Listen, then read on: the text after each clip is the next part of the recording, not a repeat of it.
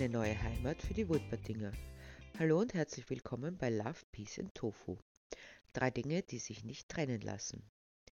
Es gibt nun etliche Episoden, die sich mit dem Wahnsinn beschäftigen, der uns ständig umgibt und auch zu denken geben sollte. Dennoch meine ich, es ist wieder einmal Zeit für eine nette kleine Geschichte. Aber gut hinhören, nicht ohne Tiefgang, selbst wenn es sich um mythische Wesen handelt, die im Mittelpunkt stehen, in eine neue Heimat für die Wulpertinger. Walda und Waldo, die beiden kleinsten der Wulpertinger Familie, sprangen voller Lebensfreude auf ihren Betten herum. Schließlich sind Wulpertinger Kinder auch nicht anders als Menschenkinder. Sie sehen höchstens ein wenig anders aus. Oma Waldburg kam in ihre Höhle und sah sich das Schauspiel eine Zeit lang an, denn sie hatte Freude zu sehen, wie übermütig und froh ihre Enkelkinder waren. Endlich gab sie sich einen Ruck und ging zu ihnen hinüber. Schließlich hatte sie eine Aufgabe zu erfüllen, die leider mit einschloss, die beiden Hüpfer dazu zu bewegen, mit ihrem Spiel aufzuhören und sich ins Bett zu begeben. Walda, Waldo, sagte die Oma und versuchte ihre Stimme so ernst wie möglich klingen zu lassen. Ihr wisst, es ist Zeit für euch ins Bett zu gehen. Oh, noch ein paar Minuten bitte, Oma, flehte Walda. Es ist doch noch so früh, schloss sich Waldo seiner Schwester an. Aber die Oma ließ sich nicht erweichen, machte ihnen aber einen Vorschlag.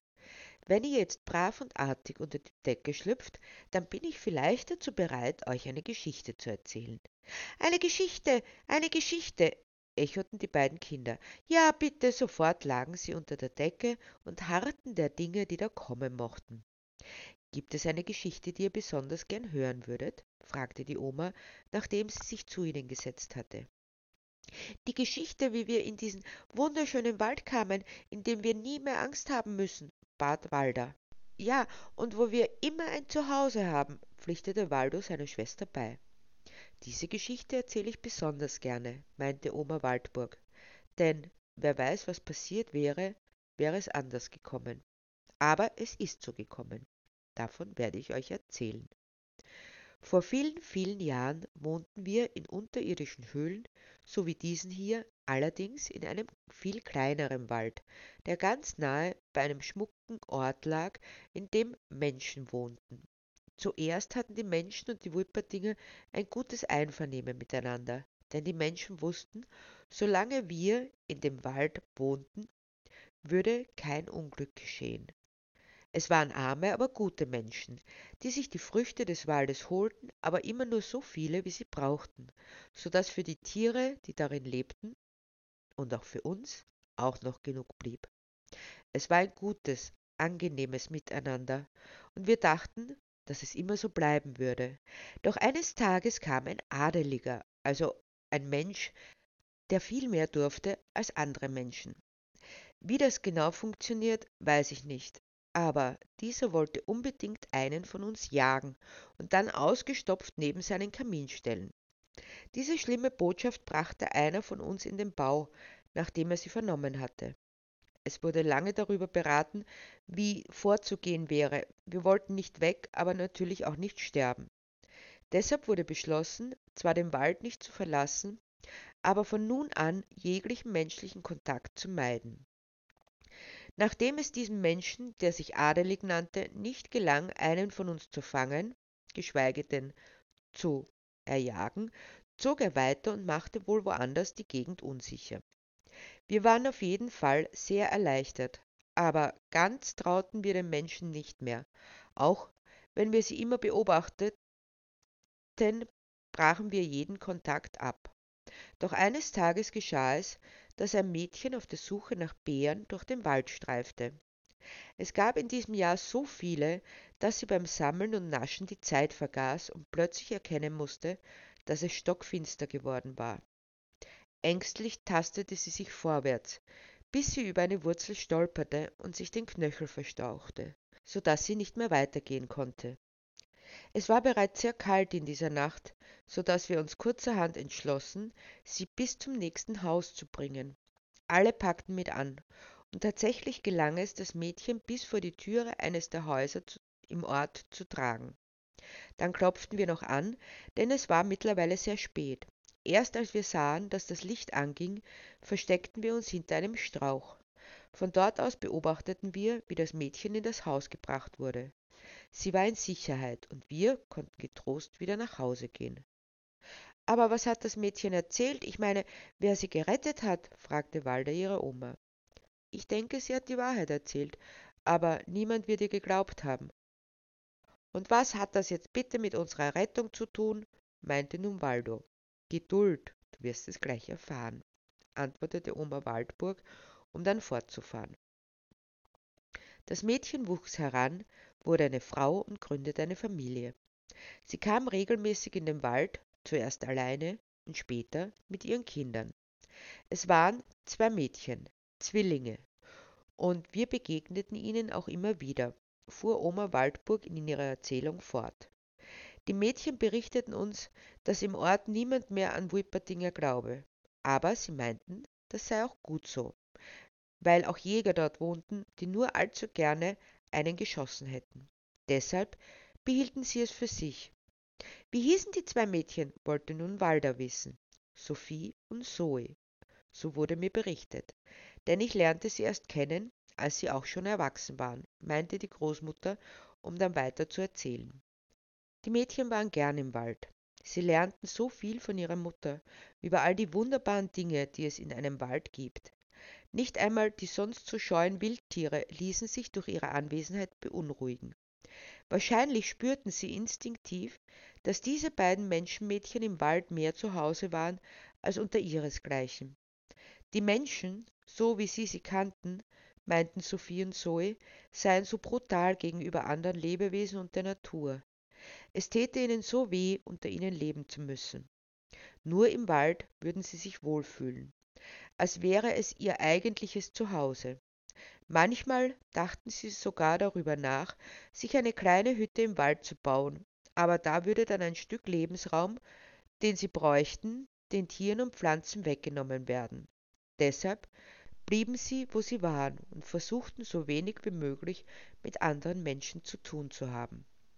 Das Haus, in dem sie wohnten, lag zum Glück am Ende des Ortes direkt neben dem Wald. Das blieb allerdings nicht unbemerkt, und die beiden galten bald als absonderlich.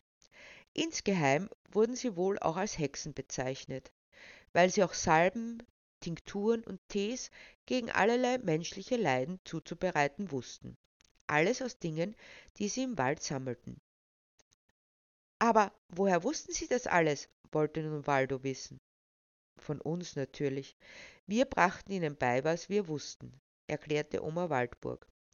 Aber das war auch das Verhängnis, denn ein Bursche, der sich in eines der beiden Mädchen verliebt hatte, ich glaube es war Sophie, und von ihr abgewiesen worden war, weil sie erkannte, dass er kein guter Mensch war, verfolgte sie eines Tages heimlich in den Wald.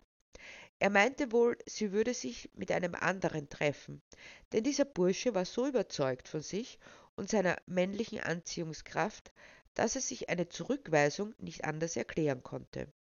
Doch Sophie traf sich nicht mit einem Liebhaber, sondern mit Waldefried, eurem Opa. Als erst dachte der Bursche, der auch Jäger war, er wollte diesen Widersacher sofort über den Haufen schießen. Aber dann kam ihm eine bessere Idee. Er lief zurück in den Ort und verbreitete eine schreckliche Botschaft. Als Sophie einige Zeit später nach Hause kam, standen bereits viele Männer vor ihrer Türe und meinten, die Schwestern sollten ihnen sofort sagen, wo sich diese Wulpertinger aufhielten. Denn diese würden nur Unglück über den Ort bringen und vor allem die Mädchen den Burschen entfremden. Wie man es ja an ihnen sähe. Sophie und Zoe blieben standhaft und meinten, alles Gerede sei nur die erlogene Geschichte eines Mannes, der keinen Anklang bei dem Mädchen fände. Damit gaben sie sich vorerst zufrieden. Doch der Bursche ließ nicht locker. Irgendwie wollte er es Sophie heimzahlen, die Zurückweisung und dann auch noch die Behauptung, dass er gelogen hätte. Deshalb ging er zum Besitzer des Waldes und überredete ihn, denselben zu fällen. Dann würde er auch die Wulpertinger ausheben, prophezeite er dem Forsteigner, und damit könne er eine schöne Stange Geld verdienen. Das war offenbar so verlockend, das er bekannt geben ließ, in sieben Tagen würde der Wald dem Erdboden gleichgemacht werden. Sophie und Zoe hörten davon und waren zunächst am Boden zerstört. Was sollten sie tun? Sie wollten ihre vierbeinigen Freundinnen retten, aber wie sollten sie das anstellen in so kurzer Zeit? In ihrer Verzweiflung gingen sie eines Nachts in den Wald und berieten sich wieder mit eurem Großvater. Miteinander tüftelten sie einen Plan aus, um sowohl uns als auch alle anderen WaldbewohnerInnen zu retten. Die beiden Mädchen gingen erleichtert nach Hause, um ihren Plan sofort in die Tat umzusetzen. Innerhalb von wenigen Tagen gelang es den beiden, einen Wald ausfindig zu machen, erzählte die Großmutter weiter. Aber nicht irgendeinen Wald. Es musste einer sein, der ein Zuhause für die Wulpertinger und alle anderen Tiere sein könnte. Aber das war nur möglich, wenn dieser Wald nicht vom Menschen genutzt werden würde. Da sollten keine Bäume gefällt und keine Tiere geschossen werden. Und das für immer. Sie suchten und suchten und endlich fanden sie das Passende. Einen Wald, bei dem sich die Eigentümer verpflichteten, nichts in diesem Wald zu tun. Ihr müsst wissen, in der Menschenwelt muss alles irgendjemandem gehören. Und wem etwas gehört, das ist der Eigentümer. Das verstehe ich nicht, meinte Waldo nachdenklich. Die Menschen sind seltsam. Ja, das sind sie, mein Kleiner, erklärte die Großmutter lächelnd. Aber es gibt auch welche, die uns helfen. In der Nacht, bevor der Wald gerodet werden sollte, fuhren die Mädchen mit einem Lastwagen her und luden alle Tiere ein. Natürlich passten nicht alle auf einmal in den Wagen. Deshalb mussten sie immer wieder fahren. Aber es gelang, alle Tiere umzusiedeln. Zuletzt fuhren wir mit. Es dämmerte bereits, als wir ankamen. Sophie, die am Steuer saß, schob verkehrt bis zu den ersten Bäumen, so dass wir nur mehr herunterspringen mussten. Sie öffnete die Türe der Fahrerkabine und sprang heraus, als sich plötzlich jemand drohend vor ihr aufbaute. Mit Entsetzen musste sie erkennen, dass es der Bursche war, der sie seit der Zurückweisung verfolgt hatte. Was hast denn da in einem LKW? fauchte er sie an. Sophie versuchte ihm auszuweichen, doch er drängte sie immer näher an den Lastwagen heran, so nahe, dass wohl kaum ein Blatt mehr zwischen sie gepasst hätte. Sophie sah die Wut in seinen Augen und bekam Angst, doch sie riß sich zusammen, versuchte ihre Stimme nichts anmerken zu lassen. Nichts, was dich was anginge. Das wollen wir mal sehen, sagte er nur knapp und wollte schon zum Ende des Lastwagens gehen, als ihn Sophies Einwand zurückhielt. Was meinst du denn, was da drinnen ist? Deine Hirngespinste vielleicht? forderte sie ihn heraus, weil sie wusste, sie musste Zeit gewinnen, musste verhindern, dass er die Ladefläche inspizierte. Du weißt genauso gut wie ich, dass diese komischen Viecher drin sitzen. Die werde ich mir jetzt holen, fauchte er sie an. So ein großer, starker Mann und glaubt noch an Märchenfiguren. Ach, wie süß ist das denn? erwiderte sie schnippisch. Ja, genau die. Du redest sogar mit denen. Ich habe euch beobachtet und jetzt hole ich sie mir, bevor sie wieder entkommen, erklärte er, um seinen Weg fortzusetzen, als plötzlich unvermutet Zoe hervortrat und ihn ebenfalls aufhielt. So, so, die Wulperdinger hast du gesehen? Ich glaube, mit deinem Sehvermögen stimmt was nicht. Oder gar mit deinem Verstand? fragte sie provokant. Dann lass mich halt reinschauen, sagte er mit vor Wut bebender Stimme. Sophie lehnte sich kraftlos an den LKW. Jetzt ist alles verloren, dachte sie. Obwohl Zoe so ruhig blieb, da passe doch etwas nicht. Aber bitte gerne, hörte Sophie so entspannt sagen und ging mit ihm hinter den LKW, öffnete die Plane und ließ ihn hineinsehen. Aber, aber der ist ja leer, entfuhr es ihm unwillkürlich. Sowas aber auch, meinte Zoe amüsiert. All der Aufwand für solche Hirngespinste? Oder ist es nur so schlimm, weil du jetzt doch niemanden abknallen darfst? Das werdet ihr mir büßen, versprach er und stapfte davon. Die beiden Frauen warteten, bis er mit seinem Auto davongebraust war. bevor Zoe das lang zurückgehaltene Lachen endlich herauslassen konnte. Was ist passiert? Wie ist das zugegangen? Wo sind Sie? meinte Sophie fassungslos. Das ist ganz einfach, meinte Zoe. Während ihr debattiert habt, habe ich mich auf der anderen Seite herausgestohlen und die Plane gerade so weit geöffnet, dass unsere pelzigen Freundinnen herausklettern und sich im Wald verstecken konnten. Dann habe ich die Plane wieder verschlossen. Du hast ihn gerade lang genug aufgehalten. Sie sind also in Sicherheit? wollte Sophie wissen. Ja, das sind sie, und es wird ihnen auch nie mehr jemand etwas zuleide tun, bestätigte Zoe. Und seitdem leben wir, unbehelligt, in diesem wunderschönen, naturnahen und vom Menschen unbehelligten Wald. Aber nicht nur wir, sondern auch Sophie und Zoe haben eine Hütte, die hier bereits auf der Lichtung stand, bevor wir herkamen, haben sie bezogen und sind die einzigen Menschen, die sich hierher wagen. Damit schloss Oma Waldburg ihre Erzählung, um zu bemerken, dass die beiden Kleinen bereits tief und fest schliefen. Ja, die beiden konnten sorgenfrei leben und schlafen, wie sie alle, für immer. So schön also kann ein Miteinander sein, wenn sich der Mensch nicht einmischt, sondern versucht, in Harmonie und Frieden mit sich und seiner Umwelt zu leben. Ein kleines Stück Paradies mitten in der ganz normalen Zerstörungswut. Wenn das Schule macht, was dann?